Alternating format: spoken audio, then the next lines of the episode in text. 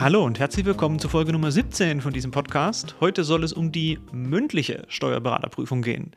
Also Zielgruppe sind jetzt nicht diejenigen, die im Oktober 23 ihre schriftliche Prüfung schreiben wollen, sondern all diejenigen, die es jetzt gerade frisch hinter sich haben. Erstmal herzlichen Glückwunsch dazu. Krasse Leistung. Herzlichen Glückwunsch. Hoffentlich fühlt ihr euch ein bisschen erleichtert, auch wenn die Prüfung vielleicht jetzt nicht ganz optimal für den einen oder anderen lief. Abwarten, was rauskommt, wird schon schief gehen. Und ihr fragt euch jetzt ja vielleicht, was mache ich denn bis nächstes Frühjahr? Wie bereite ich mich denn ideal vor? Und darum soll es heute so ein bisschen gehen. Ich sage jetzt mal, der Inhalt für mich heute ist relativ kurz. Allerdings ist die Podcast-Folge brutal lang. Und das liegt daran, wir haben einen YouTube-Kanal von der Neufang-Akademie. Der heißt auch Steuerakademie Neufang, dieser YouTube-Kanal. Da findet ihr ein paar Videos. Und wenn ihr da eintippt, Neufang, Steuerberater werden, werdet ihr auch merken, da gibt es vier Videos zum Thema mündliche Prüfung. Die haben damals der Herr Bulling und ich zusammen aufgenommen.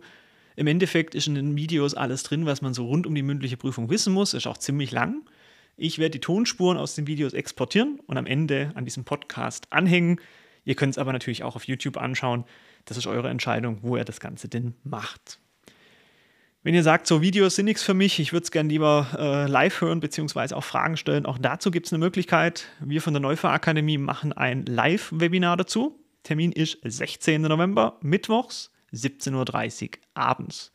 In den Show Notes von diesem äh, Podcast-Folge werdet ihr natürlich den Link finden, wo ihr euch dazu anmelden könnt. Das Webinar ist kostenlos. Das Webinar machen der Herr Bulling, das ist unser Lehrgangsleiter und ich. Gerade der Herr Bulling als Lehrgangsleiter kann Ihnen da sicherlich sehr kompetent oder kann euch da sicherlich sehr kompetent weiterhelfen. Und da beantworten wir dann entsprechend die Fragen. Ansonsten würde ich euch empfehlen, behaltet ein bisschen das aktuelle Steuerrecht im Blick. Das ist immer für die mündliche Prüfung relativ relevant. Also informiert euch so ein bisschen über, ich sage jetzt mal, aktuelle Rechtsentwicklungen, Gesetze, ähm, Gerichtsurteile, die so in letzter Zeit kamen. Das ist immer wichtig für die mündliche Prüfung. Und dazu gibt es auch ein kleines Geschenk für euch, nicht im Rahmen des Podcasts, aber im Rahmen des Webinars, das was immer am 16.11. stattfindet. Und zwar bekommt ihr ein paar Monate kostenlos Zugang zu unserer Datenbank Neufang Online. Da machen wir unsere, ich sage jetzt mal, laufenden Fortbildungen darüber. Und ihr könnt eben diese laufenden Fortbildungen bis zu eurer mündlichen Prüfung kostenfrei besuchen. Entweder als Webinar oder als Videoschulung oder als reiner klassischer Text, was euch eben lieber ist. Und dann seid ihr quasi kostenlos top informiert für die mündliche Prüfung, die ihr dann hoffentlich nächstes Frühjahr erfolgreich ablegen werdet. Natürlich bieten auch wir dann noch einen Vorbereitungskurs an. Der findet bei uns in der Neufahrakademie statt vom 2. Januar bis 9. Januar 2023, wo er also das ganze Fachwissen für die mündliche Steuerberaterprüfung kommt, bekommt. Und wenn ihr jetzt sagt, Mensch, das ist aber spät, die meisten anderen Kursanbieter machen das doch schon im Oktober, November, Dezember spätestens, warum macht Neufang das erst im Januar? Reicht es eigentlich? Ja, unserer Erfahrung nach reicht es und wir machen es deswegen so spät, damit die meisten Teilnehmer eben zu dem Zeitpunkt schon wissen, ob sie denn überhaupt bestanden haben und wenn ihr dann bestanden habt, seid ihr erfahrungsgemäß auch top motiviert in dem Kurs. Deswegen machen wir den Kurs immer im Januar. Ja, jetzt diesmal halt vom 2. bis 9. Januar 2023. Ein paar Tage Stoffvermittlung. Und dann gibt es zusätzlich noch einen sogenannten Simulationstag, wo ihr quasi mit einem kompetenten Referenterteam mal eine mündliche Prüfung durchspielt, also Kurzvortrag durchspielt und natürlich auch die Fragerunden. Der Kurs findet hybrid statt. Das bedeutet, ihr könnt sowohl digital teilnehmen als halt auch vor Ort in Calv. Die Simulationen finden ausschließlich in Calv statt. Das hat damit was zu tun. Wir wollen mit der Simulation diesen Prüfungsdruck und den Prüfungsstress simulieren und das ist einfach digital relativ schwierig bis unmöglich. Und deswegen haben wir uns dazu entschlossen, die Simulationstage, da gibt es unterschiedliche Termine zur Auswahl. Ihr findet auf unserer Homepage auch die genauen Daten dazu. Die werden allerdings nur, wie erwähnt, präsent in Calf stattfinden. Ansonsten, ihr könnt den Kurs natürlich auch buchen. Wenn ihr wieder erwarten nicht bestanden haben solltet, dürft ihr kostenfrei stornieren, also völlig risikofrei den Kurs im Januar bei uns entsprechend zu buchen. In diesem Sinne, was bleibt mir noch zu sagen? Ich haue jetzt die ganzen Tonspuren hinten ran von den YouTube-Videos, die ich vorhin erwähnt habe. Vielleicht schaut es euch auch auf YouTube an. Macht in meinen Augen ein bisschen sogar mehr Sinn, es sich dort anzuschauen weil da natürlich auch noch ein bisschen eine Präsentation hinterlegt ist. Ich bedanke mich jedenfalls fürs Zuhören, wünsche euch noch viel Vergnügen und bis zum nächsten Mal dann.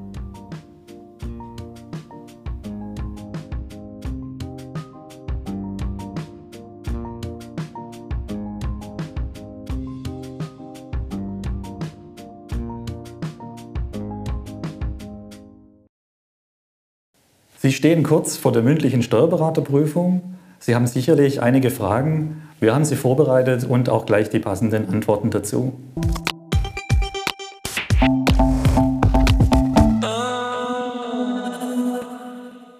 Herzlich willkommen. Mein Name ist Simon Bulling. Neben mir sitzt der Herr Schäfer. Wir haben für Sie eine kleine vierteilige Videoserie vorbereitet zur mündlichen Steuerberaterprüfung. Immer wieder erreichen uns verschiedene Fragen zum Ablauf und auch zum Inhalt, zur Vortragsweise.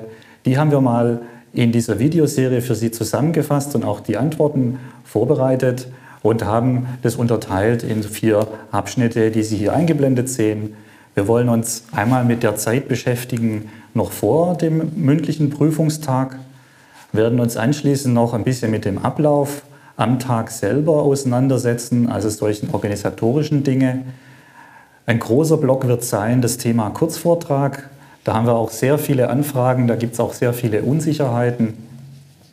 Und unser letzter Block wird sein am Prüfungstag die Fragerunden, die ja immer an den Kurzvortrag sich anschließen. Die Präsentation, wo wir hierzu erstellt haben, wo auch die ganzen Fragen drin sind, verlinken wir Ihnen unter dem Video, sodass Sie das auch jederzeit nachgucken können. Wir werden das jetzt organisatorisch so machen, ich sage mal ein bisschen im Frage-Antwort-Stil sozusagen uns halbwegs gegenseitig interviewen, uns ein bisschen die Bälle zuspielen, sodass sie dann im Laufe dieser vier Videos auch tatsächlich äh, die ganzen Fragen beantwortet haben rund um die Steuerberaterprüfung, die mündliche Steuerberaterprüfung. Ganz genau. Natürlich wird man sich ähm, ein paar allgemeine Fragen stellen. Zum Beispiel, wie das eigentlich ist mit der Anreise. Sollte man die vorher planen oder macht man das spontan? Gibt es wahrscheinlich eine recht einfache Antwort dafür. Das sollte eigentlich selbstverständlich sein. Also wir fangen mit den klaren Sachen an. Natürlich vorher die Anreise planen das tatsächlich mal schön durchführen. Vielleicht auch mal die Strecke abfahren, dass man einfach weiß, was für Probleme gibt es da, ist das eine stauanfällige Strecke oder nicht und planen Sie vor allem genug Zeitpuffer ein. Das sollte zwar eine Selbstverständlichkeit sein, aber trotzdem, das ist so eine Klassikerfrage, die kriegen wir ständig bei Vorbereitungen und immer die gleiche blöde Antwort. Es ist der schlechteste Termin zum zu spät kommen, formulieren wir so. Und alle Unwägbarkeiten einplanen. Ich weiß nicht, wie es dir ging. Ich saß, glaube eine Stunde lang davor im Auto vor dem Haus. Ja, also sollte man auf jeden Fall machen. Äh, wenn alle Stricke reißen. Es gibt natürlich auch mal ein Unwetter oder die öffentlichen Verkehrsmittel verspäten sich völlig überraschenderweise. Äh, dann wenigstens äh, rechtzeitig anrufen bei der Prüfungsstelle. Ich denke mal, das ist so ähm, der letzte Notnagel, aber es sollte natürlich nie passieren. Deswegen grundsätzlich mal einen Puffer einplanen. Genau, dann das nächste, was ist das Ziel der mündlichen Prüfung? Das Ziel, da muss man sich auch ein bisschen äh, verabschieden so von den Denkweisen aus der schriftlichen Prüfung. Das kann ich aus eigener Erfahrung sagen, ähm, dass da es auch ein bisschen auf andere Dinge ankommt als in der schriftlichen. Äh, wenn das äh, der Fall ist, wir kommen dann immer jeweils darauf zu sprechen, auch nachher bei den äh, folgenden Fragen. Generell kann man sagen, man möchte von Ihnen sehen, dass man sie auf Mandanten äh, loslassen kann, dass sie einfach die Person als ein Steuerberater ähm, darstellen können. Und das fängt natürlich schon an bei der Kleidung. Es geht weiter über die Ausdrucksweise, über ihr generelles Verhalten. Sie sollten also seriös, selbstsicher und vor allem nicht arrogant rüberkommen bei der mündlichen Prüfung. Das kann man so über diesen ganzen Tag ähm, stellen. Sobald Sie das Gebäude betreten, sollten Sie das auch so ein bisschen im Hinterkopf ähm, behalten und den ganzen Prüfungstag über beibehalten allgemeiner Grundsatz meines Erachtens eher ein bisschen zu langweilig tatsächlich an dem Tag, als dann vielleicht später im Beruf. Ähm, wie Sie sich später im Beruf ansehen, ist dann Ihre eigene Sache. Dort gilt tatsächlich das Konservative. Und das ist auch so die Klassikerfrage, wie soll ich mich eigentlich anziehen am Prüfungstag? Ich sage jetzt mal, so blöd es anhört, wir zwei sitzen zu leger hier. Also natürlich haben wir einen Anzug an oder ein Jackett oder sowas, das ist richtig, aber was uns fehlt zum Beispiel als Herren ist eine Krawatte. Äh, wenn Sie es wissen wollen, Herr Bunning hat es gerade so schön gesagt, Sie sollen das Bild eines Steuerberaters repräsentieren. Wenn Sie Lust haben, gehen Sie einfach mal kurz auf Google, nach dem Video selbstverständlich, und googeln Sie mal Steuerberater, Steuerberaterin und gucken Sie mal, was die für Outfits anhaben. Das ist halt immer noch dieses klassische Bild, Anzug, Krawatte bei den Herren. Bei den Damen, die haben etwas äh, größere, sage ich mal, Auswahl an modischem Geschmack. Kostüm, Hosenanzug, alles möglich, kein Problem. Aber trotzdem, es soll diese, dieses elegante, geschäftliche Business-Outfit sein und nichts riskieren. Wir hatten hier schon Kandidaten bei uns in der Vorbereitung sitzen, die danach gesagt haben, ja, hat alles funktioniert wunderbar. Der Prüfer, der Kommissionsvorsitzende hat nur am Ende wohl den Satz fallen lassen. Also wir haben sie durchkommen äh, lassen, trotz ihrer Schuhe, weil er halt gemeint hat, er musste so Sportschuhe, Sneakers ansehen. ist an dem Tag der falsche Moment, sowas zu riskieren. Neutrale Farben, möglichst bei Herren blau, schwarz, grau, sowas eben. Ähm, wenn Sie danach meinen, Sie müssen einen Kanarienvogel-Look anziehen, ist das alles okay, aber nicht während der Prüfung. Da gilt tatsächlich die unauffällige graue Maus. Das ist leider so gewünscht, muss man sagen. Also Krawatte an diesem Tag in Kürze und wenn es das letzte Mal ist in Ihrem Leben. Aber an dem Tag sollte man das aus unserer Sicht nicht riskieren, ähm, da irgendwelche Akzente zu setzen. Jetzt gibt es natürlich immer wieder auch die Fragen zu den ähm, Hilfsmitteln. Äh, dürfen die präpariert, markiert sein? kann man generell sagen, so wie in der schriftlichen Prüfung, dürfen die präpariert sein, sprich äh, Markierungen im Text, aber keine Verweise, keine Bemerkungen am Rand, solche Dinge. Natürlich schadet auch ein Blick ins Ladungsschreiben äh, nicht, was alles erlaubt ist. In aller Regel kann man aber sagen, die Gesetze, die Sie mitnehmen dürfen zur schriftlichen, die sind dann auch erlaubt in der mündlichen Prüfung, sprich Steuergesetze, Wirtschaftsgesetze und auf jeden Fall auch BGB definitiv. Da gibt es ja auch eine extra Fragerunde dazu, wo Sie eben ganz speziell auch zum BGB befragt werden können. Auch hier ein Blick ins Ladungsschreiben, was alles erlaubt ist. Ganz oft sind äh, Richtlinien und Erlasse an der Stelle ja ähm, nicht erlaubt. Was auch noch sein kann, ist, dass wenn Sie den Vorbereitungsraum betreten, dass Sie äh, irgendwelche besonderen Unterlagen noch ausgedruckt haben, zum Beispiel das aktuelle Jahressteuergesetz, solche Dinge, dann dürfen Sie die natürlich auch benutzen. Das heißt aber an der Stelle nicht, dass sie dann auch benötigt werden. Das heißt eben nicht, dass sie dann ein Vortragsthema dazu bekommen oder dass in den Fragerunden was drankommt. Oft ist es so, die liegen einfach für die ganze Prüfungszeit äh, dort aus und sie brauchen sie oder auch nicht. Also bei mir, war das ein Stapel vergriffenes Blatt Papier, wo ich genau wusste, es hatten schon 20 Personen ja, vorher in der Hand. Den Eindruck hatte ich auch.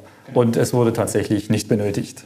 Also das kann man sagen, ist von der Kommission abhängig, ob das drankommt oder nicht. Gucken Sie ins Ladungsschreiben, da steht normalerweise auch drin, welcher Rechtsstand von Ihnen verlangt ist. Das ist normalerweise immer der 31.12. des Vorjahres und da sind normalerweise die Jahressteuergesetze eben nicht drin und deswegen liegen die halt aus. Das ist so der ganz normale Klassiker, braucht man sich aber keine Gedanken machen. Das ist normal.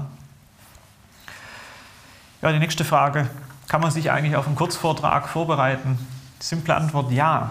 Also bei Kurzvorträgen merkt man das ganz extrem äh, wir bei unseren Simulationen hier, wer macht das zum ersten Mal?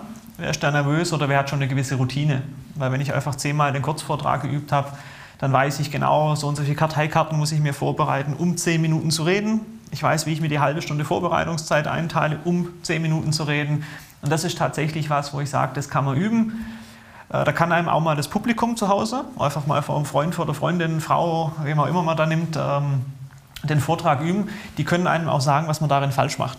Ich bin zum Beispiel jemand, ich bin relativ hibbelig. Da sagt man mir mal, halt mal deine Hände stiller. Das funktioniert nicht, wie Sie gerade sehen, aber grundsätzlich könnte man mir das ja mal sagen. Vielleicht haben Sie irgendein Füllwort.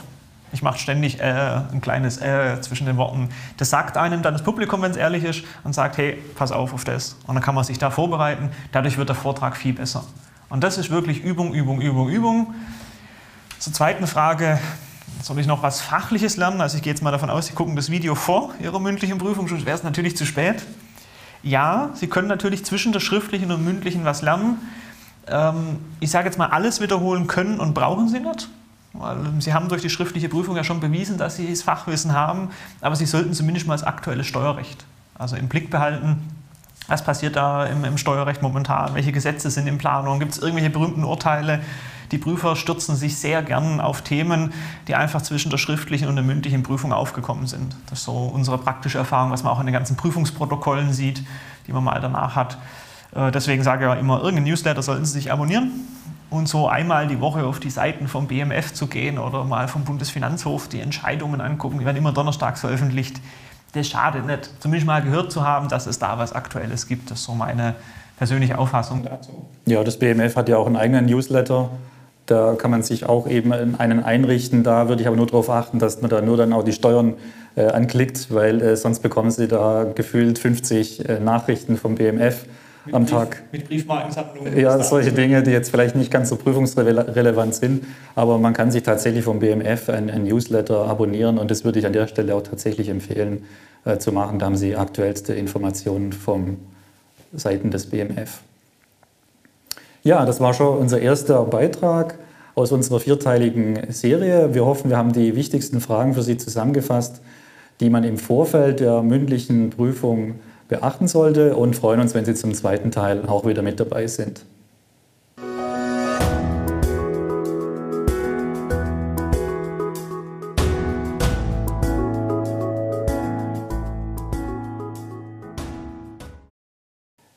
Wie ist denn der Ablauf am Prüfungstag der mündlichen Steuerberaterprüfung? Hier kommen die wichtigsten Fragen und Antworten rund ums Organisatorische.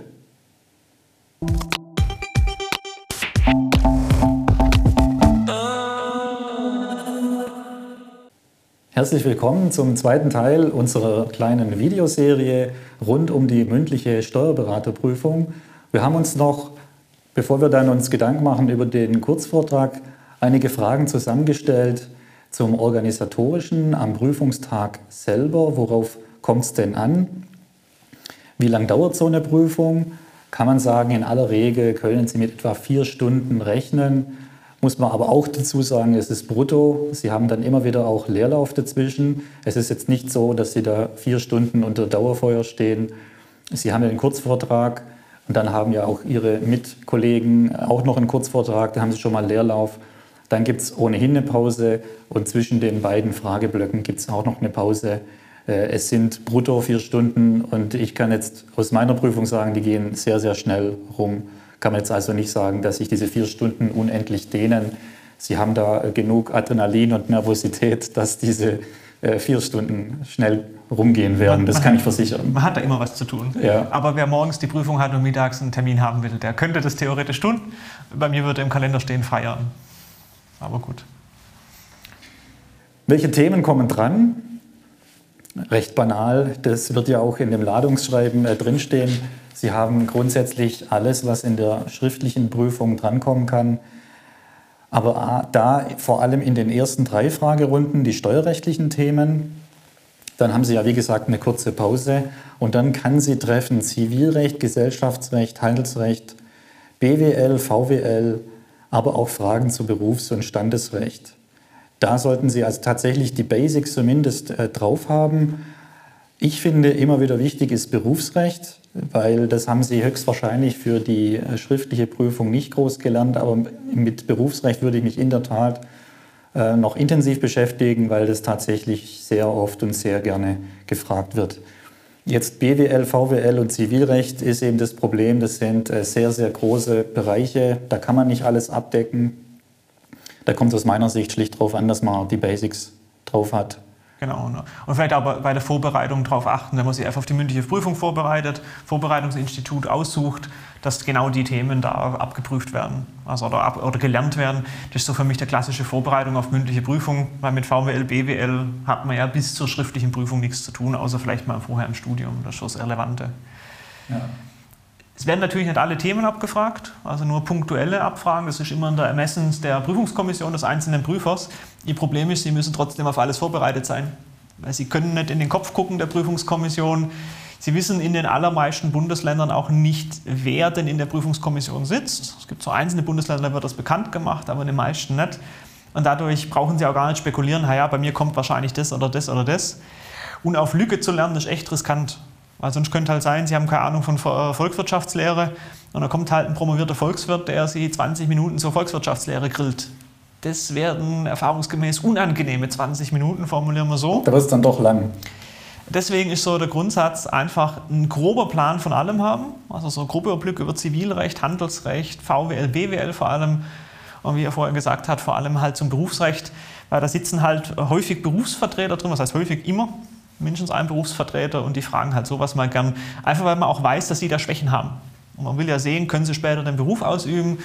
Seien Sie nicht verwundert, wenn da so eine Frage kommt wie, was ist denn, wenn ein Mandant das erste Mal bei Ihnen in der Kanzlei auftaucht, was müssen Sie denn machen? Und Sie sollten eigentlich dann was zum Geldwäschegesetz sagen können, Identitätsfeststellung. Das sind so klassische Sachen, die man in der Vorbereitung lernt. Das sollte man dann aber auch einfach wissen. Das ist das Entscheidende. Und vielleicht noch zur Prüfungskommission. Sechs Personen, drei davon von der Finanzverwaltung, drei davon nicht normalerweise. Das sind dann irgendwelche Berufsvertreter und die neigen halt genau dazu, solche Sachen halt auch außerhalb des Steuerrechts mal zu fragen. Das ist eigentlich so der Standard, wie das normalerweise abläuft.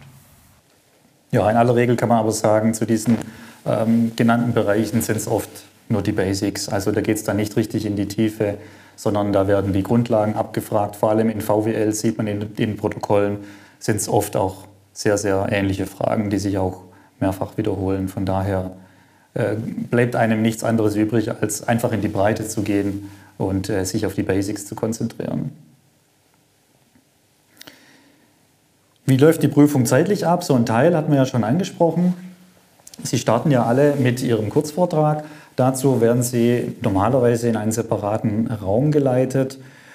Dort bekommen Sie Ihre Themen und zwar üblicherweise im Abstand von 15 Minuten. Wenn Sie äh, vier Prüflinge sind, dann eben äh, im 15 Minuten Abstand äh, bekommen Sie Ihre Themen. Sie bereiten sich 30 Minuten in aller Regel darauf vor, werden dann in den Raum der Prüfungskommission geführt und halten dann ihren Vortrag. Währenddessen bereiten sich eben die nachfolgenden Kollegen auf ihren Vortrag vor. Und wenn Sie das mal zusammenrechnen und jeder Prüfling hält seinen Vortrag so ungefähr zehn Minuten, dann sehen Sie schon, dass allein dieser Teil schon anderthalb Stunden in Anspruch nehmen wird. So etwa können Sie kalkulieren.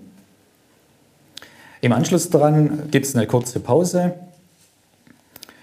Und dann gibt es die angesprochenen Fragerunden, und zwar je Fachgebiet 20 Minuten, sodass Sie nach einer Stunde die nächste Pause haben. Dann ist das Steuerrecht quasi abgeschlossen und dann kommen die anderen Themen dran, auch wieder 15 bis 20 Minuten, sprich eine Stunde äh, für die übrigen äh, Themen.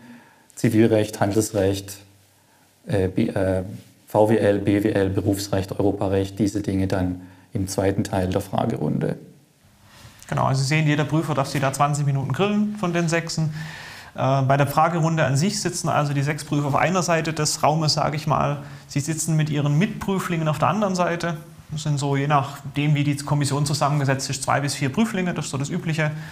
Ähm, das heißt, die sind also normalerweise bis zu zehn Personen in dem Raum.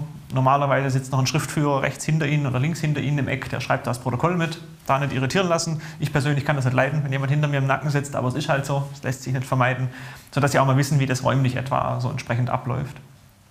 Aber vielleicht zum Thema, Kurzvortrag noch der Punkt. Also man kriegt einfach seine Themen, man sitzt da auch gleichzeitig schon im Raum, zumindest war es bei mir so, ich glaube bei dir auch. Ja, ja. Ähm, und wenn Sie das Pech haben, Sie sind so wie ich Schäfer relativ weit hinten im Alphabet, dann kriegen Sie Ihren Zettelchen, gucken auf den Rücken vom Herrn Bulling. Also wir waren nicht gleichzeitig da, aber ich sage jetzt mal der Herr Bulling stellvertretend. Und der dreht eine halbe Stunde vor Ihnen die Themen um und fängt an, seinen Kurzvortrag zu machen. Man merkt manchmal schon an der Reaktion, ob die Themen in dem eigentlich liegen oder nicht. Äh, weil der Herr Bulling dann vielleicht sagt, oh, oder ja, hervorragend, nicht irritieren lassen. Also das ist halt so, ähm, Sie können an den Themen eh nichts mehr ändern, also da nicht verrückt machen lassen. Äh, dann gehen die ganzen Leute ihre Prüfungen durch. Sie werden nach 30 Minuten auch abgeholt, vor den Raum gebracht tatsächlich und da kann eine Wartezeit entstehen.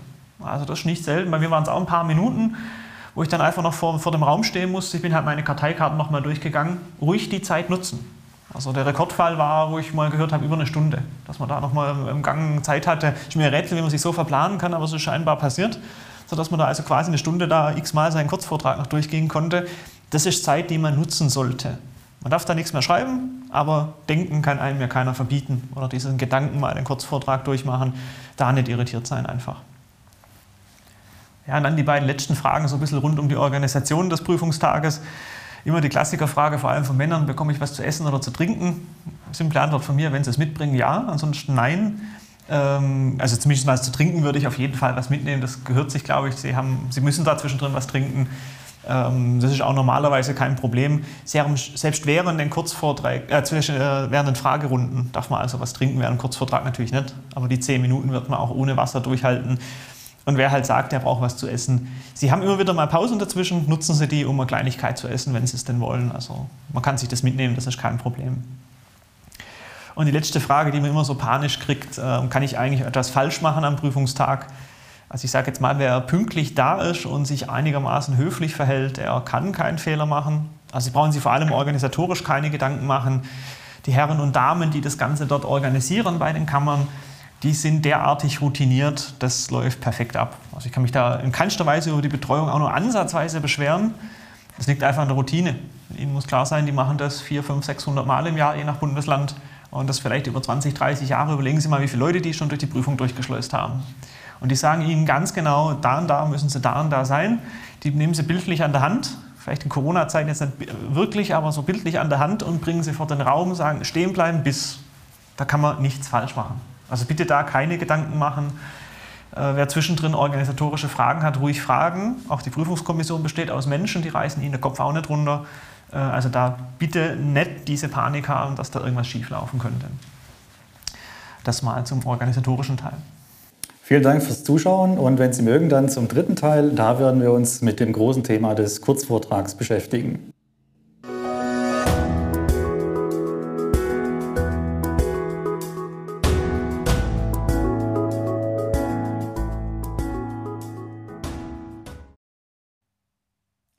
Der Kurzvortrag bei der mündlichen Steuerberaterprüfung. Was muss ich bei der Themenauswahl beachten? Wie bereite ich mich vor? Welche Tipps gibt es denn zur Vortragstechnik? Diese Fragen und die Antworten jetzt in unserem dritten Teil unserer kleinen Videoserie rund um die mündliche Steuerberaterprüfung.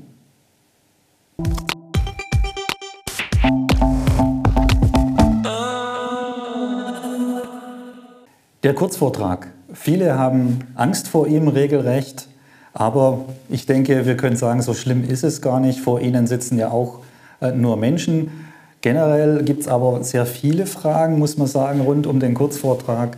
Und wir haben uns mal gedacht, wir stellen die wichtigsten zusammen. Wir möchten Ihnen auch ein paar Tipps an die Hand geben, wie man sich vorbereiten kann, welche Techniken es gibt, auch welche günstigen Formulierungen man am Ende sagen kann, was man zur Einleitung sagen kann und auch ein paar systematische Formulierungssätze wollen wir Ihnen mit an die Hand geben. Herzlich willkommen zu unserem dritten Teil unserer Videoserie zur mündlichen Steuerberaterprüfung. Wahrscheinlich auch der längste Teil, so gleich mal als Vorwarnung, weil der Kurzvortrag, der dauert ja auch eine Weile in der Vorbereitung. Lassen wir uns auch Zeit für die ganzen Fragen und Antworten. Ich glaube auch, dass äh, man sich da etwas mehr Zeit lassen sollte, weil man da auch sich gut steigern kann mit guten Tipps. Was wir Ihnen natürlich nicht ähm, nehmen können, ist tatsächlich das Zuhause, wo auch immer äh, Sie das machen können, zu üben.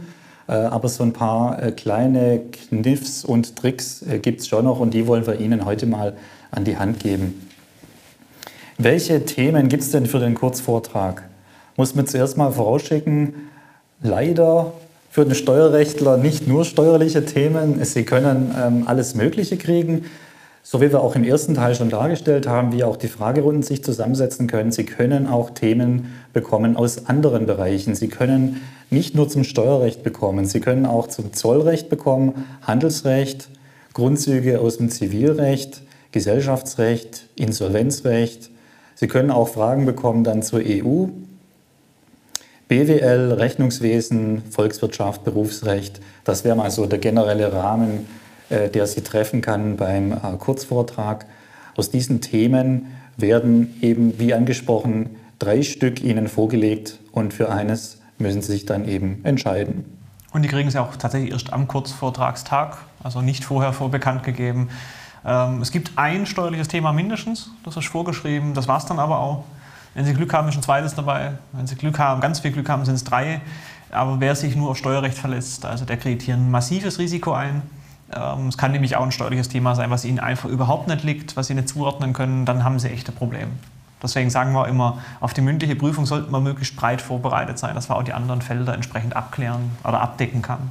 Ja, also die Gefahr besteht einfach, dass es äh, ein steuerliches Thema gibt, ähm, mit dem Sie nichts anfangen können. Und dann haben Sie äh, die Gefahr, dass Sie dann nur noch ein oder zwei andere Themen haben aus Bereichen, die jetzt nichts mit dem Steuerrecht zu tun haben.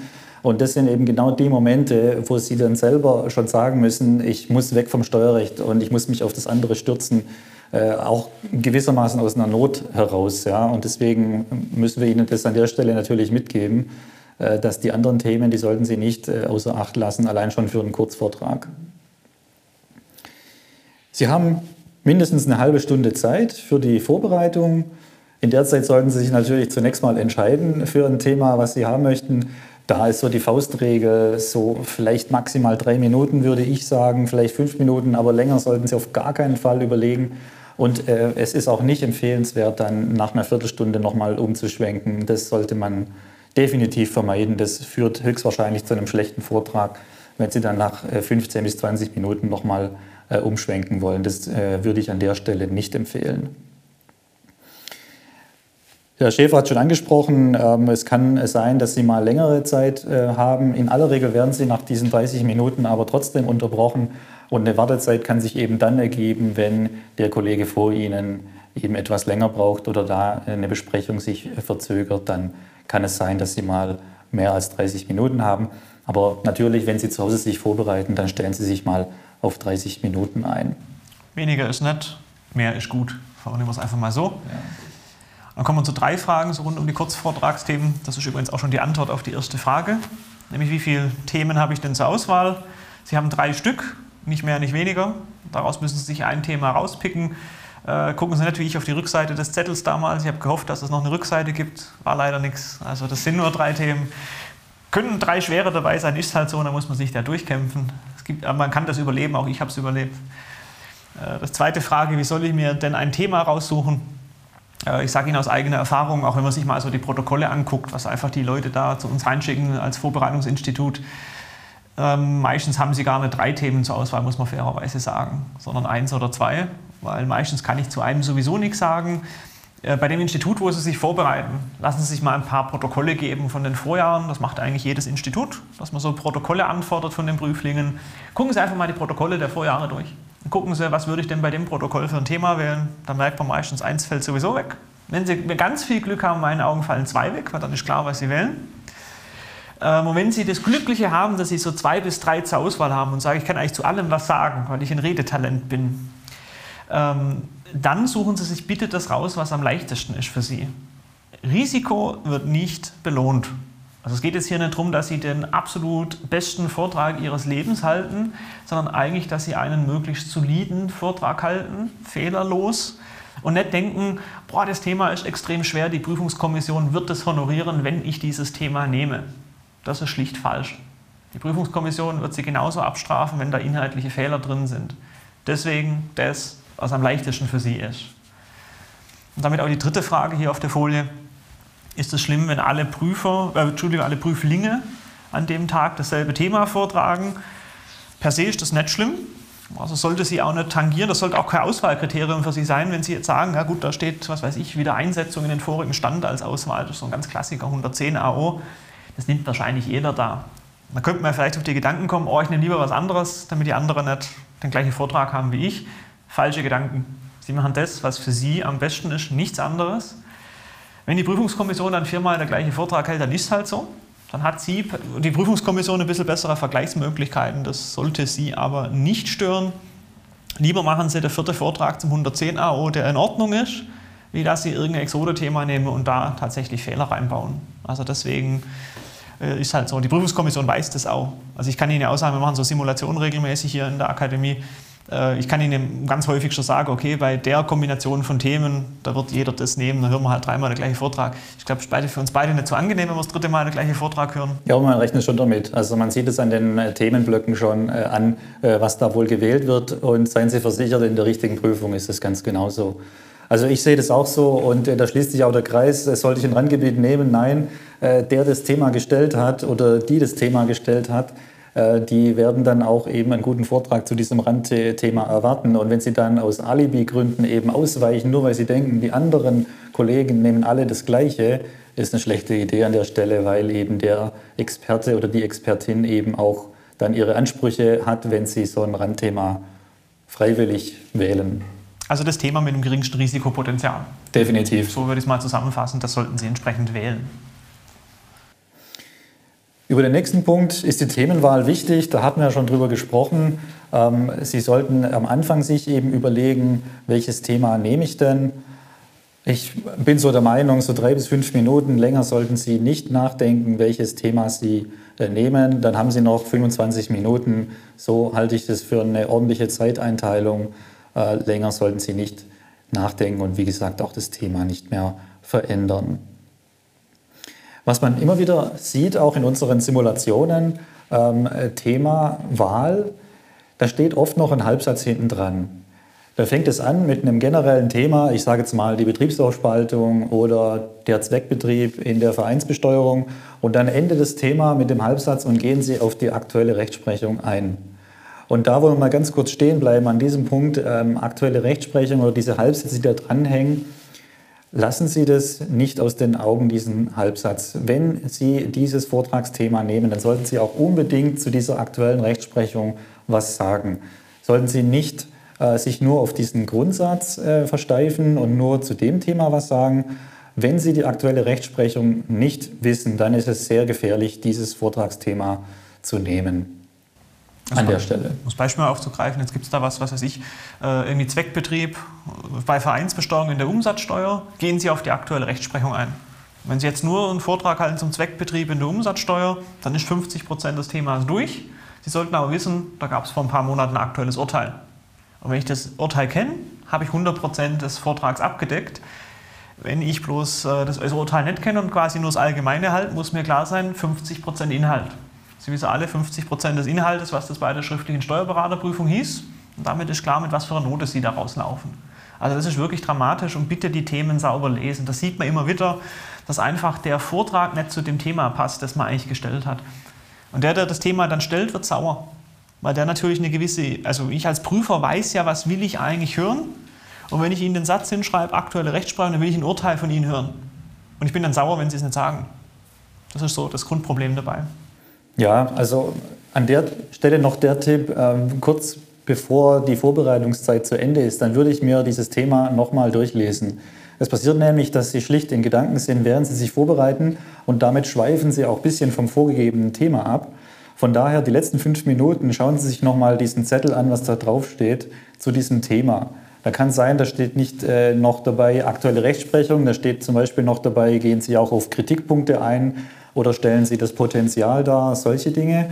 Und es kann passieren, dass Sie eben in Ihrer Vorbereitungszeit das äh, völlig vergessen. Deswegen noch ein Kontrollblick kurz vor Schluss. Habe ich es jetzt eigentlich auch getroffen? Also das sieht man auch bei den Übungen immer wieder, dass äh, dann äh, abgeschweift wird und am Schluss wird irgendwas vergessen, was eigentlich Teil der Aufgabenstellung war.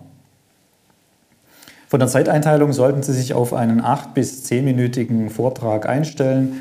Alles, was so in dem Rahmen sich bewegt, sagt man, ist von der Zeit her ein ordentlicher Vortrag. Acht bis zehn Minuten. Manchmal äh, wird es kürzer, das ist aber dann schon nicht mehr der Optimalfall.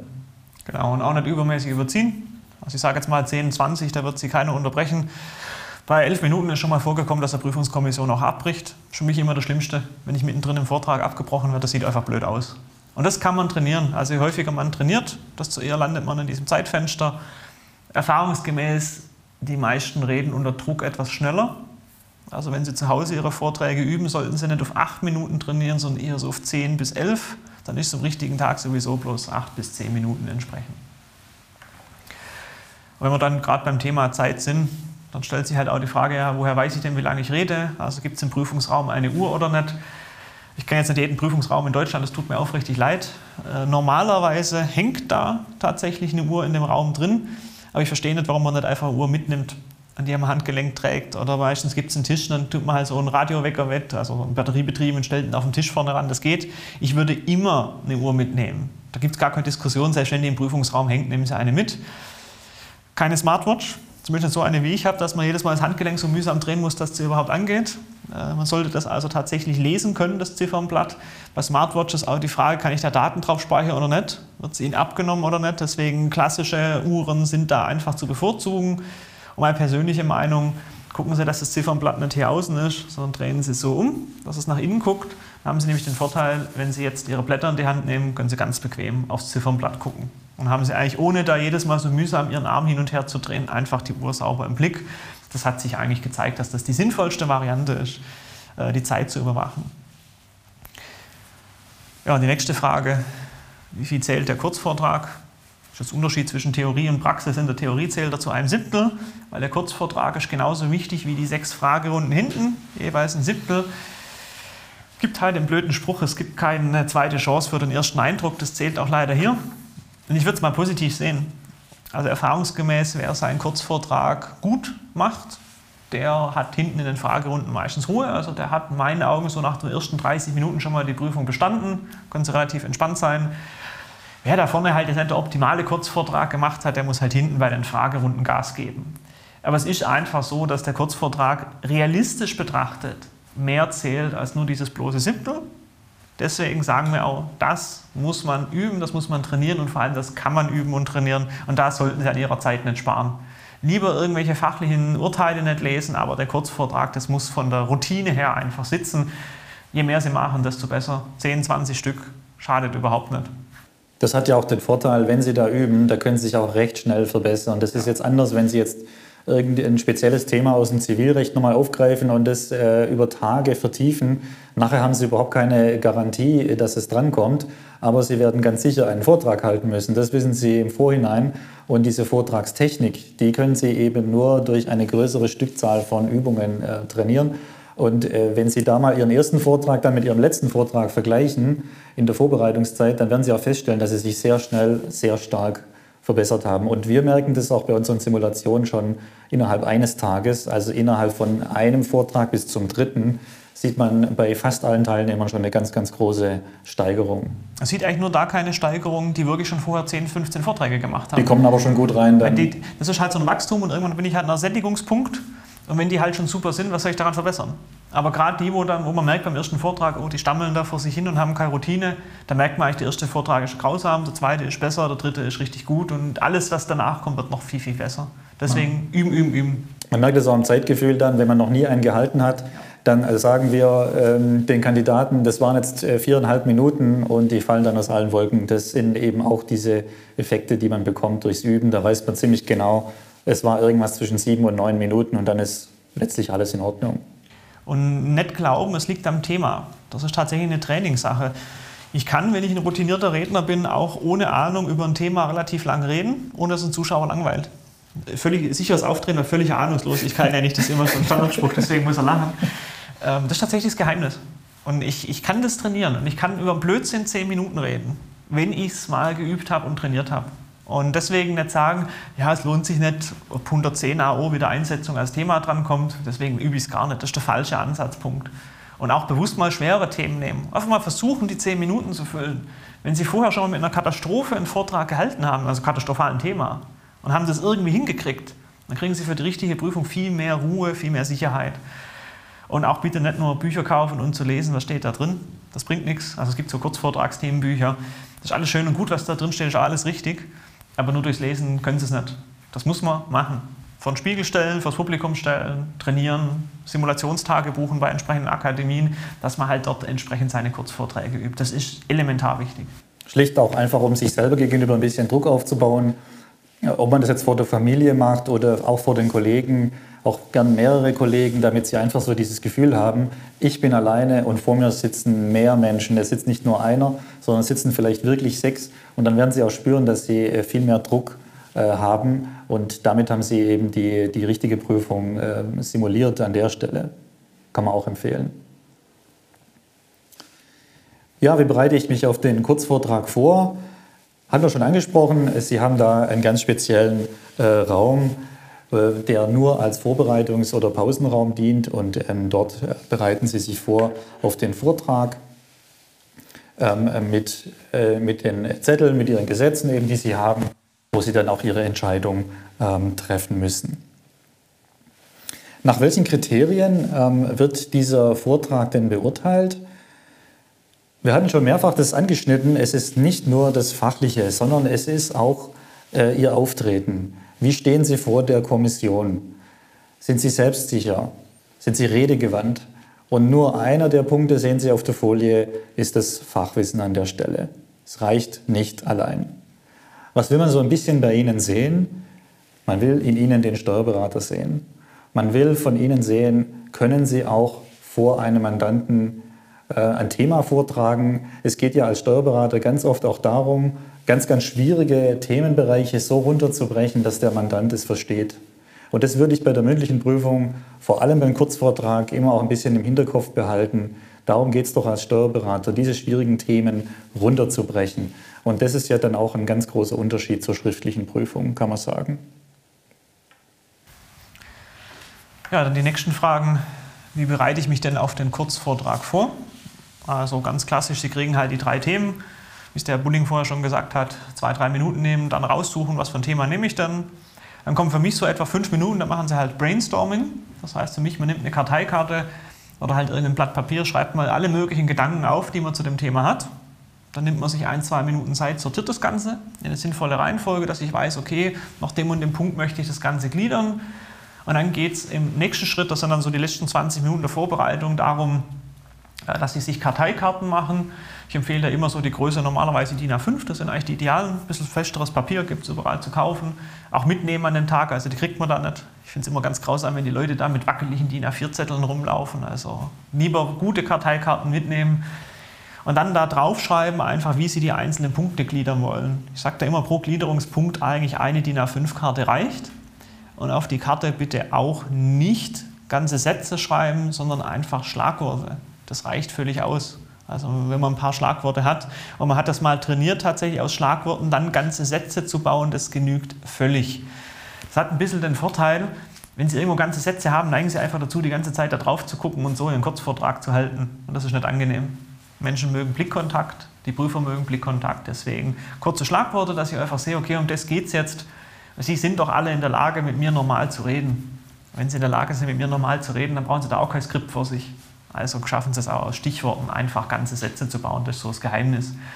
Deswegen bitte keine Schachtelsätze auf diese Karteikarten bauen. Das, das merkt man eigentlich immer, dass das schlecht ist. Das kann man auch oft äh, feststellen, dass wenn die Leute an den Zetteln kleben, dass der Vortrag eigentlich deutlich schlechter wird. Ja. Äh, das habe ich schon äh, mehrfach jetzt gesehen. Äh, und wenn die Leute frei reden und eigentlich nur die Stichpunkte haben, dann ist der Vortrag auf einmal viel besser. Aber er wird in dem Moment schlechter, wenn angefangen wird, von den Zetteln abzulesen. Womöglich steht da noch der Gesetzestext abgeschrieben, der dann verzweifelt vorgetragen wird. Ja, und einfach, das ist aber beim Üben kommt das automatisch nicht zu kleinschreiben. Also ich finde es auch mal witzig, wenn jemand Kurzvorträge hält und der Zettel wandert immer näher ans Gesicht dran, weil einfach die Schriftgröße zu klein ist. Oder wie bei mir, weil die Schrift zu hässlich ist, aber das ist ein anderes Thema. ähm, einfach üben, dass man die Karteikarten vorher sauber macht. Kleiner Tipp von mir, einmal durchnummerieren die Karten, weil irgendwann sortieren sie die mal um und dann finden sie plötzlich die Reihenfolge nicht mehr. Deswegen einfach unten so kleine Zahlen hinschreiben, dann passt es. Und die einzigen zwei Sätze, die, die ich Ihnen erlauben würde, auf solche Karteikarten zu schreiben, ist ein Einleitungssatz und ein Schlusssatz. Weil den kann man tatsächlich eigentlich einmal wirklich schön ausformulieren, weil es so der Einstieg in die Prüfung ist. Und den können Sie auch ruhig ablesen, das ist auch nicht schlimm. Das gibt Ihnen auch Ruhe wenn dieser erste Satz tatsächlich flüssig kommt, dann man einfach weiß, okay, das muss jetzt gesagt werden, da komme ich besser in einen Vortrag rein. Das können Sie eigentlich schon halb vorschreiben in meinen Augen. Es gibt so einen ganz typischen Einleitungssatz hier ganz unten auch auf der Folie. Sehr geehrte Prüfungskommission, das Thema meines heutigen Vortrags lautet, Punkt, Punkt, Punkt, da halt einfügen. Mein Vortrag habe ich wie folgt gegliedert, zack, zack, zack, zack, zack, dann die vier Themenpunkte und dann vielleicht noch der erste Satz des Themas, das dürfen Sie auch noch auf Karte draufschreiben. So ein bisschen die, die Hinführung zum Thema, so das Hauptproblem der Vorschrift ist das. So. Und alles danach sollten aber Stichworte sein. Der zweite Satz, den Sie draufschreiben dürfen von, von meiner Seite aus, ist der Schlusssatz ganz hinten. Gibt es nachher auch noch eine Musterformulierung. Das sind aber die einzigen vollen Sätze. Alles andere bitte nur Notizen. Was man auch gerne bringen kann nach dem Einleitungssatz, Sie können auch gerne begründen, warum habe ich eigentlich das Thema genommen. Sie können sagen, Sie hatten selber schon Berührungspunkte damit. Sie können aber auch ganz generell sagen, das hat eine hohe äh, Praxisrelevanz für den Berater. Das sind auch sehr gute äh, Sätze, die Sie direkt nach der Einleitung bringen können. Warum habe ich denn eigentlich das Thema gewählt? Finde ich auch ein gelungener Einstieg in einen Kurzvortrag. Die Leute abholen. Die müssen Ihnen gern zuhören. Die wollen in dem Moment, so plötzlich es anhört, ein bisschen unterhalten werden. Weil im Zweifel kennt bloß einer das Thema wirklich gut von den sechs, die da sitzen, nämlich der, der es gestellt hat. Die anderen fünf haben da wenig Ahnung. Und ich möchte Ihnen ja beim Vortrag gern zuhören, das heißt, es muss für mich interessant sein. Und einfach, wenn Sie mir eine Geschichte erzählen, so nach dem Motto, ich habe das Thema gewählt, weil, dann höre ich Ihnen gern zu. Finde ich viel spannender, wenn Sie mir einen Gesetzestext vorlesen. Absolut. Da kommen wir schon zur nächsten Frage. Sollte man eigentlich ähm, Beispiele einbauen in den Vortrag? Generell halte ich das für eine gute Idee. Sie müssen nur aufpassen, wenn Sie mit äh, Zahlen spielen, dann wird es sehr, sehr schnell äh, kompliziert. Wenn Sie Beispiele machen, dann versuchen Sie ganz kurze, griffige Beispiele zu verwenden. Nicht so komplizierte Zahlenbeispiele, die Sie vielleicht aus der schriftlichen Prüfung womöglich noch kennen. Das wäre äh, total ungeeignet für den Kurzvortrag. Aber es ist immer auch ein gelungener Zwischenschnitt. Wenn Sie ein neues Thema aufmachen, können Sie auch den Problemaufriss mit einem ganz kurzen Beispiel darstellen. Und dann, darum geht es ja auch oft eben, die anderen fachfremden Prüfer auch abzuholen. Dann sagen die, ah, ich habe vielleicht keine Ahnung von Umsatzsteuer, aber ich weiß auf einmal, wovon der redet und ich weiß, äh, da gibt es ein Problem. Und dann können sie an diesem kleinen Sachverhalt und an diesem Problem äh, ihr fachliches Wissen aufziehen. Das ist, äh, denke ich, der richtige Tipp an der Stelle. Ein guter Vortrag ist, wenn der Prüfer Bilder im Kopf hat. Also wenn ich ja. ihm abstrakt davon rede, es gibt eine 1%-Regelung bei Elektrofahrzeugen, sondern sagen ihm konkret, ich kaufe mir einen Tesla. Wie muss ich den besteuern, wenn ich damit selber rumfahre? Einfach ein Bild im Kopf erzeugen, diese bildhafte Sprache, das ist ja eigentlich das Entscheidende. Und ich glaube, auch wenn Sie das äh, üben, diese Kurzvortragsthemen, dann werden Sie selber merken, ab wann Ihre Beispiele zu kompliziert werden.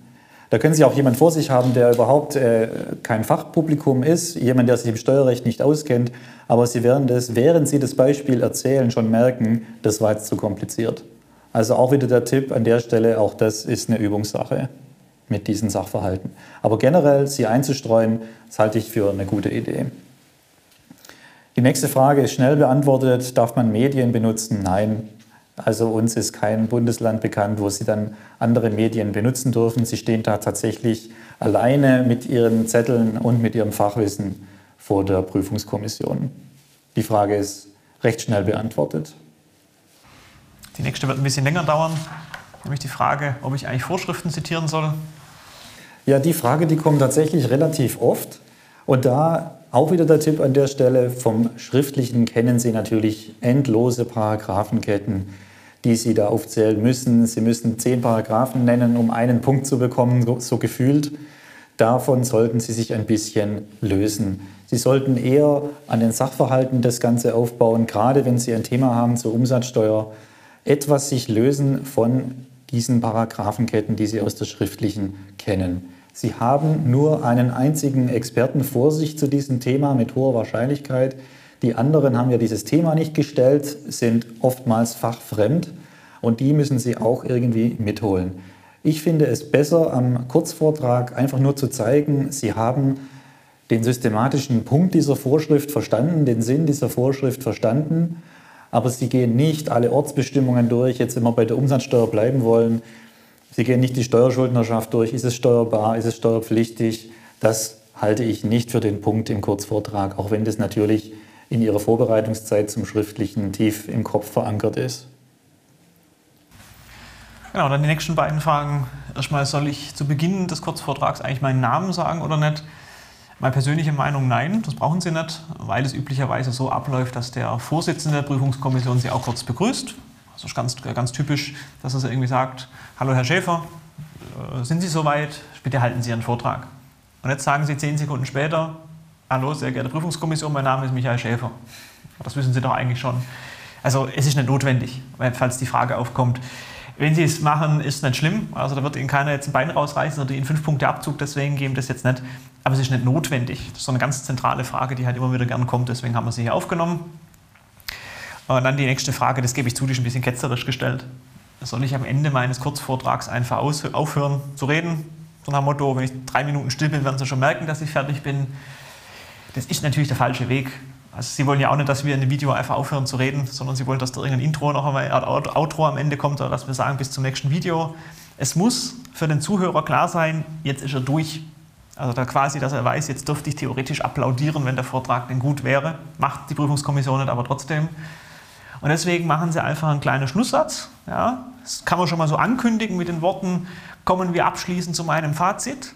Dann wissen die, oh, Achtung, jetzt muss ich wieder aufwachen. Jetzt kommen noch so zwei, drei Sätzchen und dann ist er fertig. Und dann sagen sie ganz am Ende sowas wie, damit bedanke ich mich für Ihre Aufmerksamkeit. Punkt. So. Und dann ist klar, Sie sind fertig. Prüfungskommission sagt dann, vielen Dank für den Vortrag, Sie dürfen wieder gehen. Und dann ist das Thema durch. Ich persönlich finde es immer wahnsinnig unangenehm, wenn ich so in einer Simulation drin sitze und da redet jemand und ich weiß jetzt nicht, ist er jetzt schon fertig oder kommt da noch was? Oder ja, weil, weil er quasi mitten im Vortrag aufhört. Souveränes Auftreten, das, was wir vorhin hatten. Man muss glauben, dass Sie ein vernünftiger Steuerberater, Steuerberaterin sind, also sicheres Auftreten. Zum sicheren Auftreten gehört auch, dass Sie sagen, jetzt bin ich fertig. Habe alles gesagt, was wichtig ist, Thema durch. Ja, also diesen letzten Schlusssatz, den kann man ja auch mit einer entsprechenden Tonlage. Sie werden auch etwas langsamer und sagen dann vielen Dank für Ihre Aufmerksamkeit. So dies, dieses, diese Abrundung, glaube ich, die gehört schon zu einem guten Vortrag mit dazu. Ja, was sollte ich generell während des Kurzvortrags beachten? Jetzt kommt natürlich ein sehr banaler Tipp, Ruhe bewahren. Werden Sie sagen, gut, leicht, leichter gesagt als getan. Ähm, da können wir natürlich äh, mitfühlen. Aber generell versuchen Sie einfach, äh, sich nicht zu sehr emotional reinzusteigern in diesen Tag. Sie können dann auch nicht mehr allzu viel verändern. Versuchen Sie einfach durch, durch irgendwelche Techniken, die Ihnen gut tun, versuchen Sie äh, Ruhe zu bewahren sprechen Sie vor allem nicht allzu schnell. Das ist auch etwas, was bei Nervosität immer passiert. Atmen Sie vorher tief ein. Sie können auch ähm, Gedanken auf fünf, in Gedanken auf fünf zählen und dann ausatmen und dann einige Sekunden später mit dem Vortrag anfangen. Wir haben es vorhin schon ab und zu angesprochen, nicht zu sehr auf die Zettel starren. Versuchen Sie auch ein bisschen Blickkontakt zu halten mit der Kommission, mit den Prüfern die immer wieder anzuschauen, dass äh, man einfach merkt, sie sind mental da. Das halte ich schon auch für, für wichtig an der Stelle. Also nicht zu viel aus dem Fenster schauen oder auf den Boden schauen, nicht auf die Zettel, sondern halten Sie einfach den Blickkontakt mit den Prüfern. Seien Sie respektvoll gegenüber den Prüfern, indem man halt ihnen halt in die Augen guckt. Das gehört einfach dazu. Das führt uns dann auch zu der Frage, äh, was machen eigentlich die Prüfer? Also wenn ich immer Prüfer sage, ich meine natürlich Prüfer und Prüferinnen, das sollte selbstverständlich sein, aber das macht einfach den Redefluss schwieriger. Deswegen tue ich als Mann das äh, jetzt mal einfach mit Prüfer immer übersetzen. Äh, die Prüfungskommission hört Ihnen hoffentlich zu. Äh, das muss aber nicht unbedingt sein, erfahrungsgemäß. Also die können auch mal etwas gelangweilt gucken, bitte nicht irritieren lassen. Manchmal blättern die auch in den Unterlagen rum. Da liegen auch ihre schriftlichen Prüfungen rum. So war, zumindest war es bei mir. Das heißt, da hat ja mal jemand während meinem Kurzvortrag mal kurz meine schriftlichen Prüfungen durchgeblättert. Ich glaube kaum, dass er mir in der Zeit zugehört hat. Das war mir aber ehrlich gesagt auch egal. Ähm, da muss man einfach drüber stehen. Und meine persönliche Meinung, auch als Referent, suchen Sie sich in Ihrem Publikum, das besteht ja jetzt aus sechs Prüfern, äh, einer aus, der relativ freundlich guckt und gucken Sie den öfters mal an. Das beruhigt einfach, wenn man ein bisschen Blickkontakt kriegt und gucken Sie nicht unbedingt zu der Person, die den finstersten Mine in dem Raum hat. Also das ist immer das Unangenehme, finde ich. Oder jemand, der gelangweilt da vor sich hinstarrt oder irgendwo in die Decke guckt, nicht irritieren lassen. Sie können ja eh nichts dran ändern. Ähm, das ist halt einfach so. Und wenn Sie niemanden haben, der Sie freundlich anguckt, dann gucken Sie so ganz knapp über die Köpfe von der Prüfungskommission drüber. Dann wirkt es wenigstens so, als würden Sie in die Richtung gucken. Das ist immer noch besser, aus dem Fenster zu gucken oder sonst was. Und ich neige auch dazu zu sagen, laufen Sie nicht allzu viel rum. Also Sie dürfen sich natürlich ein bisschen so hin und her bewegen, das schon.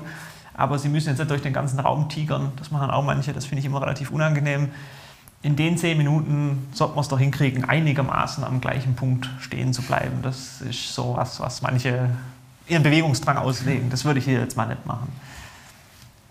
Das also mal zu dieser Frage. Ja, also ich habe das in meiner Prüfung auch erlebt, dass da hinter dem Rücken dann die Akten durchgereicht wurden. Davon sollten Sie sich nicht äh, irritieren lassen. Das äh, machen die durchaus öfter. Die schauen sich einfach an, wer sind Sie, wie ist Ihr Lebenslauf. Schriftliche Prüfung kann da drin liegen, aber das sollte Sie überhaupt nicht irritieren. Ja, welchen Tipp gibt es denn zur Vortragstechnik? Das war so ein Punkt, den wollten wir auf jeden Fall mal ansprechen.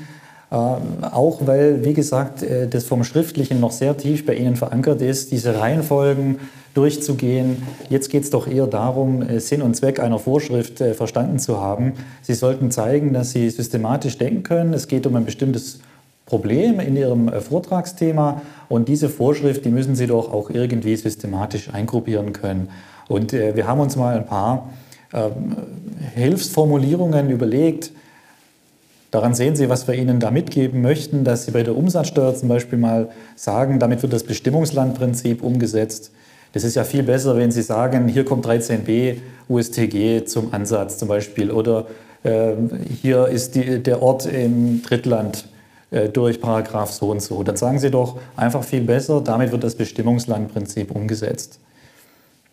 Genauso, wenn es um Begünstigungen geht bei stillen Reserven. Sie sehen hier die Beispielsätze. Freibeträge soll es eben nur in bestimmten Fällen geben. Auf der nächsten Folie sehen Sie noch ein paar Beispielsätze mehr. Warum gibt es Buchwertumwandlungen? Naja, man möchte eben sinnvolle, wirtschaftlich sinnvolle Umstrukturierungen nicht einfach mit Steuer belasten und sie dadurch verhindern. Sperrfristregelungen, das können Sie in der Tat sehr oft bringen. Das sind doch ganz, ganz oft Missbrauchsverhinderungsvorschriften.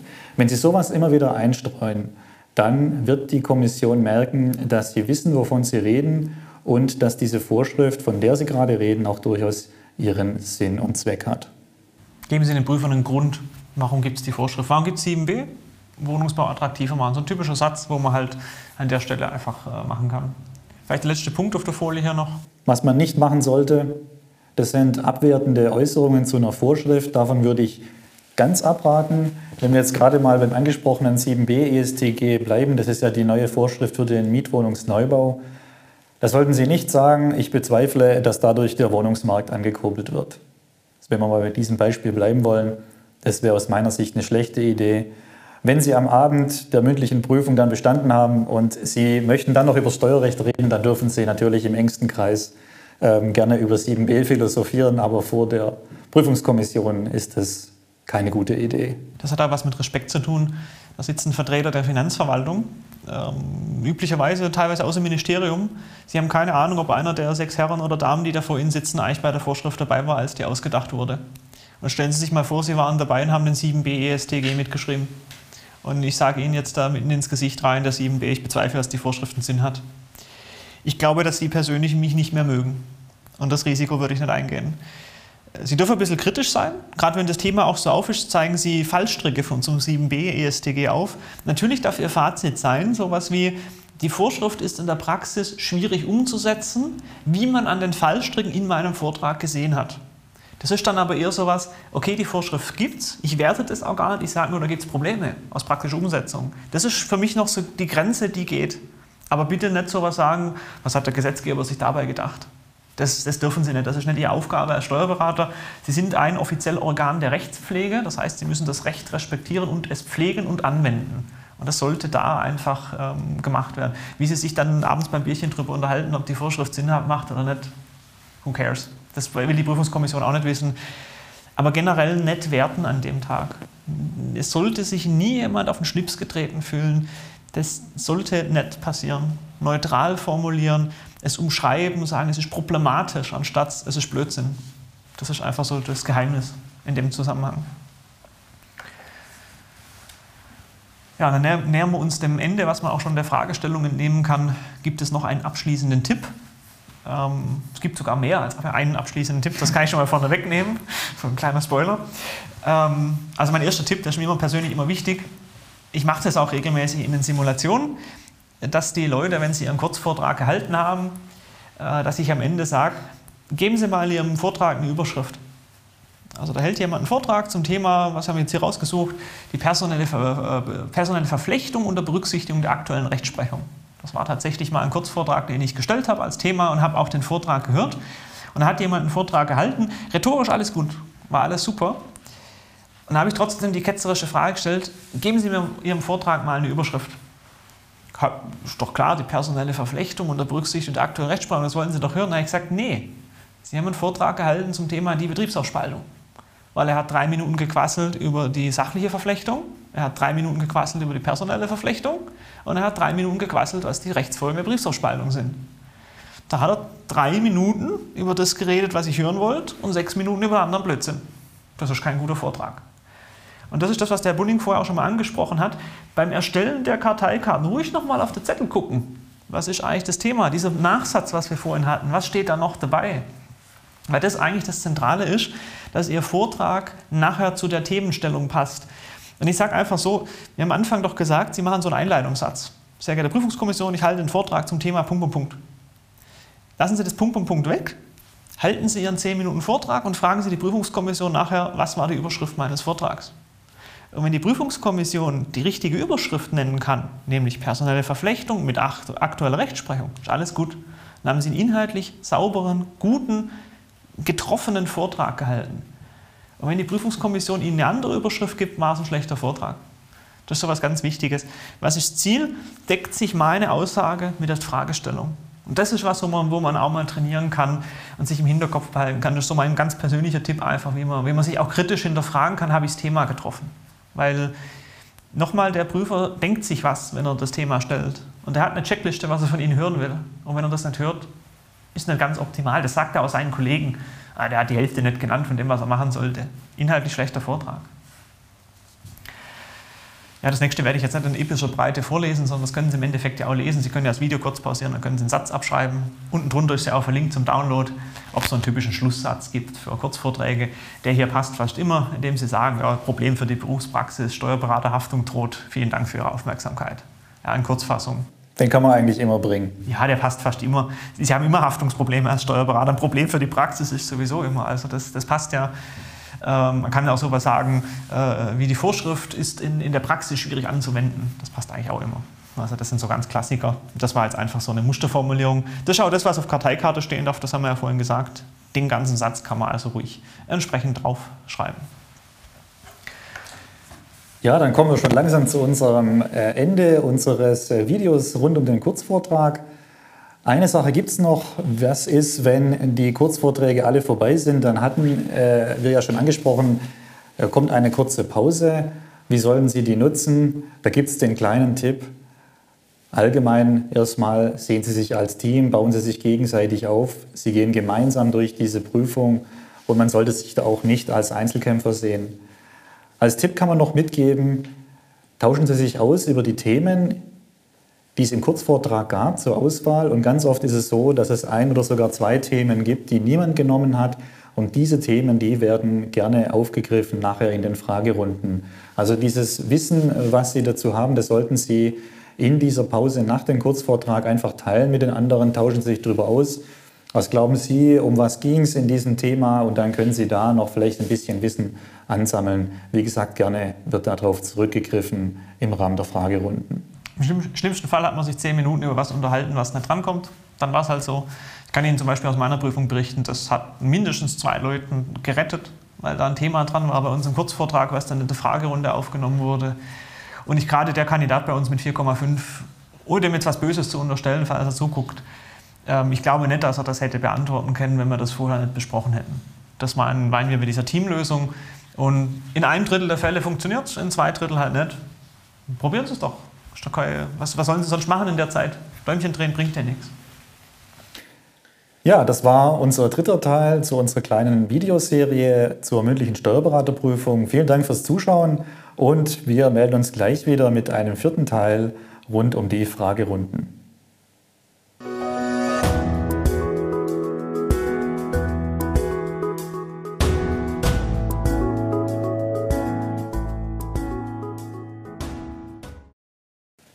Willkommen zu unserem letzten Teil unserer kleinen Videoserie zur mündlichen Steuerberaterprüfung. Wir wollen uns jetzt beschäftigen mit den Fragerunden. Welche Techniken gibt es? Wie kommen Sie gut durch diese Fragerunden? Hier kommen die Fragen und die Antworten.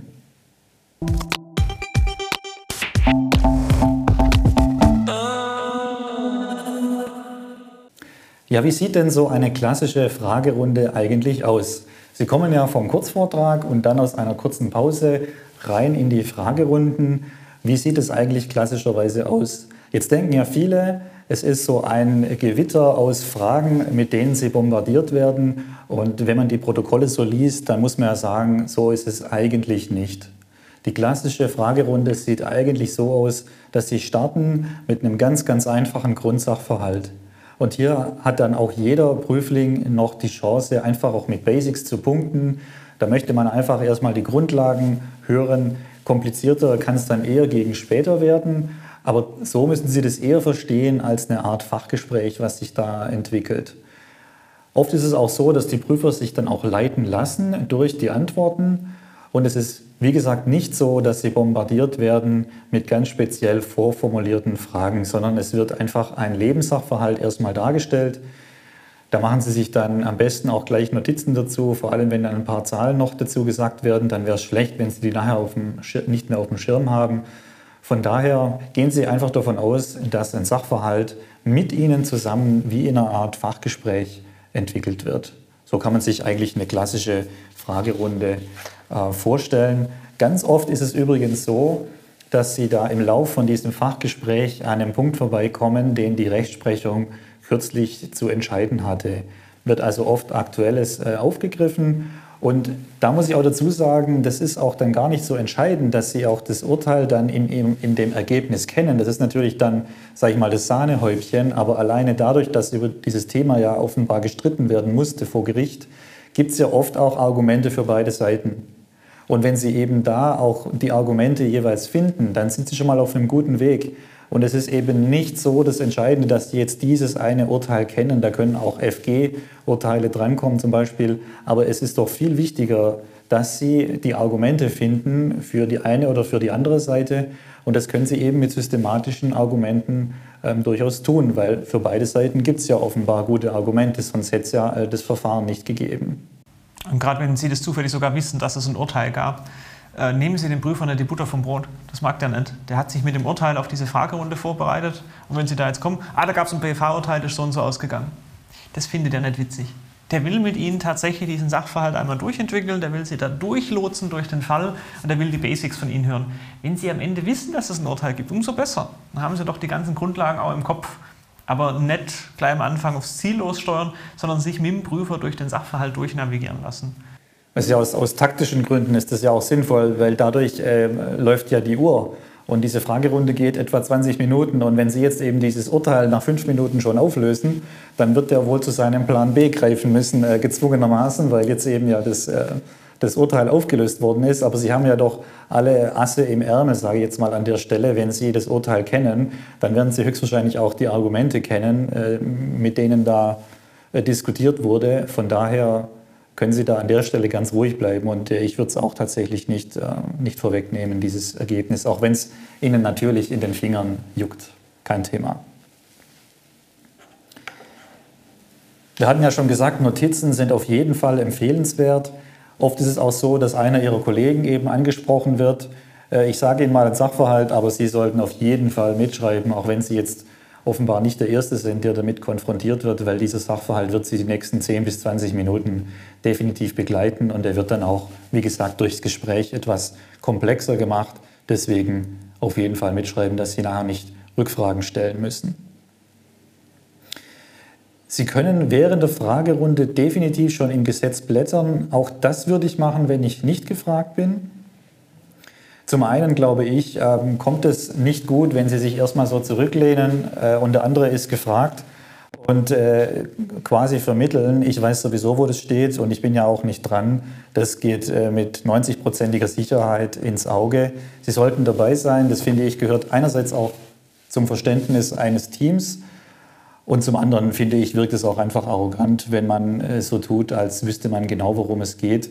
Deswegen, ich würde immer sofort ins Gesetz gehen. Ähm, vermutlich werden Sie diese Vorschrift nicht in, nur in ihrer Grundausprägung brauchen, sondern da kann auch sein, Sie brauchen plötzlich den Absatz 5 oder den Absatz 10 und dann sind Sie froh, wenn Sie an der Stelle schon sind. Genau, und auch so ein kleiner Tipp von mir, ruhig die Vorschrift mal sagen, weil das hilft Ihren Mitprüflingen also war, es war eigentlich klar, das habe ich auch zu meinen Mitprüflingen damals gesagt, in dieser Pause zwischendrin. Wir haben uns A über die Themen der Kurzvortragsrunde unterhalten und B habe ich gesagt, egal welche Vorschrift ihr aufschlagt, ihr sagt die Nummer. Weil dann weiß ich schon mal, okay, es geht um die in die Vorschrift. Und das hilft zu diesem Teamgefüge, wenn ich schon mal sage, ja, das müsste im Paragraph 43a ESTG äh, stehen. Gut, dass Sie das wissen, aber es ist noch besser, wenn Ihr Prüfungsnachbar dann auch innerlich sagt, oh Gott sei Dank, der hat es mir gesagt, zack, zack, zack, der blättert mit und kommt dann in die richtige Vorschrift. Und es ist immer besser, wenn alle in dem Team tatsächlich positive Antworten geben können. Da geht es nicht darum, dass Sie der Beste sind, sondern dass alle gute Antworten geben können. Und sich auf Kosten von anderen zu profilieren, funktioniert in der mündlichen Prüfung nicht. Die Ellenbogen sind da fehl am Platze. Und wenn Sie am Anfang das mit 43 ESTG sagen, kann sein, nachher rettet er Sie, wenn es im BGB irgendeine Vorschrift gibt, die Sie nicht kennen. Das ist einfach so. Und das gehört für mich einfach dazu.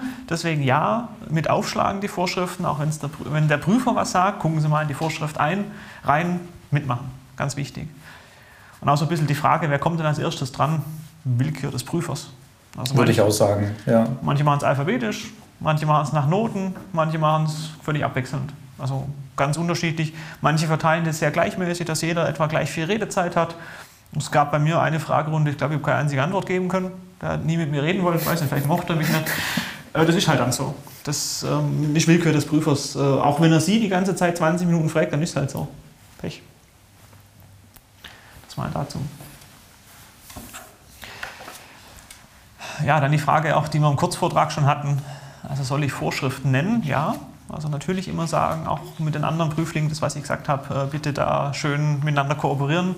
Das ist einfach wichtig. Sie brauchen am Anfang meines Erachtens nicht den Absatz genau sagen, also nicht 43a Absatz 4 Satz 6. Wenn der Prüfer das will, dann fragt er genau nach und sagt, ja, wo sind wir denn im 43a ESTG? Da kommt dann schon die Frage. Und immer die Vorschriften halt nennen und halt das mit, mitblättern, äh, vor allem im Gesetz, außer der Prüfer sagt explizit, lassen Sie das Gesetz zu. Es gibt auch solche Prüfer, die das einfach machen wollen, dass sie einfach mal aus dem, aus dem Gedächtnis das Ganze lösen, dann ist es halt so. Aber sonst mitblättern, Vorschrift grundsätzlich nennen, aber jetzt nicht übertrieben häufig, auch nicht diese ganzen Paragraphenketten darunter rattern. Das hat man in der schriftlichen Prüfung gemacht, das braucht man hier nicht nochmal. Dann die Frage, sollte ich möglichst viele Fachbegriffe nennen? Ich sage es jetzt mal so, wenn Sie einen lateinischen Fachterminus an den anderen anreihen und nachher verstehe ich Ihre Aussage nicht mehr, dann war es eine schlechte Aussage. Also lieber simple Sprache, aber verständlich, wie komplexe Sprache, aber unverständlich. Und natürlich gibt es Fachbegriffe wie Betriebsverspaltung, das wird jeder in dem Raum wissen, was es ist. Hoffe ich mal, dass das jeder weiß. Aber Sie sollten das jetzt nicht zu sehr mit Fachbegriffen überhäufen. Das muss immer noch ein verständlicher Vortrag sein. Sie sollen ja auch zeigen, dass Sie mit Mandanten normal reden können. Das ist das Ziel des Ganzen. Und passen Sie so ein bisschen auf, ich sage jetzt mal, den Prüfer auf die falsche Fährte zu locken. Das steht auch so ein bisschen auf der Folie drauf verwenden Sie Begriffe nur ganz unten auf der Folie, die Sie auch erklären können. Natürlich führt der Prüfer das Gespräch, das ist mir schon bewusst. Aber wie es der Herr Bunning vorhin gesagt hat, der Prüfer geht mit Ihnen durch einen Sachverhalt durch und ich kann durch meine Antworten ihm ein paar Türen zeigen. Ob er durchgeht, ist eine andere Frage. Aber wenn Sie jetzt sagen, ähm, was weiß ich, äh, die stillen Reserven werden hier irgendwie begünstigt, weil es sich um wesentliche Betriebsgrundlagen handelt. Ich denke jetzt an Paragraph 16 ESTG wenn Sie das Begriffchen wesentliche Betriebsgrundlagen bringen, was glauben Sie denn, was der Prüfer fragen könnte? Ja, was sind denn wesentliche Betriebsgrundlagen? Was für unterschiedliche Arten gibt es denn da? Und das wäre jetzt blöd, wenn Sie das nicht antworten können. Und deswegen schon sich klar sein, wenn ich rede, ich mache da ein paar Türen. Ob der Prüfer durchgeht, weiß ich nicht. Aber ich zeige dem den Weg auf. Oder auch so Parallelen zu ziehen, äh, zu sagen, da gilt die gleiche oder gilt eine ähnliche Sperrfrist wie im 22 Umwandlungssteuergesetz. Schön, dass Sie das wissen, aber ich hoffe, dass Sie jetzt eine Frage zum 22 Umwandlungssteuergesetz beantworten könnten, falls die kommt. Also das ist das Gefährliche, dass ich den Prüfern schon ein bisschen lotsen kann und sagen kann, hey, ich weiß was, nimm, geh mit mir den Weg mit in die Richtung. Gute Prüfer gehen denn mit, also die lassen sie dann auch tatsächlich das Gespräch führen, aber da muss man ein bisschen aufpassen. Und gerade ähm, da nur sagen, oh, ich habe mal einen Fachbegriff gehört, ich verwende den jetzt möglichst häufig. Das kann schiefgehen, weil man sich dann einfach nach der Definition fragt oder Rückfragen stellt. Wesentliche Betriebsgrundlage ist für mich so ein, so ein Standardfall. Ich kann Ihnen sagen, wenn ich die Simulation mache und irgendjemand nimmt das Wort wesentliche Betriebsgrundlage in den Mund, ich frage immer danach. Und Sie ahnen gar nicht, wie häufig dann einfach nichts kommt. Also man sollte halt wissen, es gibt eine funktionale, eine quantitative, der Unterschied kommt ganz häufig nicht. Das Problem. Das ist so ein bisschen zum Thema Lenken und Fachbegriffe. Auf der anderen Seite, wenn man natürlich eine Definition weiß, äh, dann spricht nichts dagegen, ähm, das zu verwenden. Dann haben Sie auch noch ein bisschen Zeit gewonnen, wenn der Prüfer dann eine Rückfrage hat zur Begriffsdefinition und Sie wissen es, dann natürlich, sage ich mal, feuerfrei. Ja, klar. Aber also, das ist äh, der falsche Moment auf jeden Fall, um zu blenden. Also natürlich, wenn ich, da, wenn ich mich auch im 22 Umwandlungssteuergesetz auskenne, ruhig sagen, ah, das ist eine Sperrfrist, die läuft ähnlich wie im 22 Umwandlungssteuergesetz. Da muss ich aber wissen, was da drin steht. Weil natürlich ist gut, je länger Sie über was reden können, weil solange Sie reden, kann der keine blöde Frage stellen, ist meine Meinung. Also deswegen, es ist gut, wenn ich viel rede, aber ich muss ein bisschen aufpassen, wo lohnt sich denn hin. Das ist ein, ist ein gefährlicher, gefährlicher Part und gerade wenn Sachen sind, die Themenbereiche, wo Sie sehr unsicher sind, möglichst nah an der Frage bleiben, die kurz, klein beantworten, nicht zu viele Randbereiche öffnen. Das ist was, das kann man auch trainieren in, in Gesprächen äh, suchen Sie sich jemanden raus, der fiese Fragen stellen kann im Bekanntenkreis, der das mit ihm mal durchgeht, der genau diese, diese Folgefragen stellt. Dann kriegt man sehr schnell raus, dass man da aufpassen muss. Ja, wie sollte ich mich gegenüber den Mitprüflingen verhalten, ist die nächste Frage.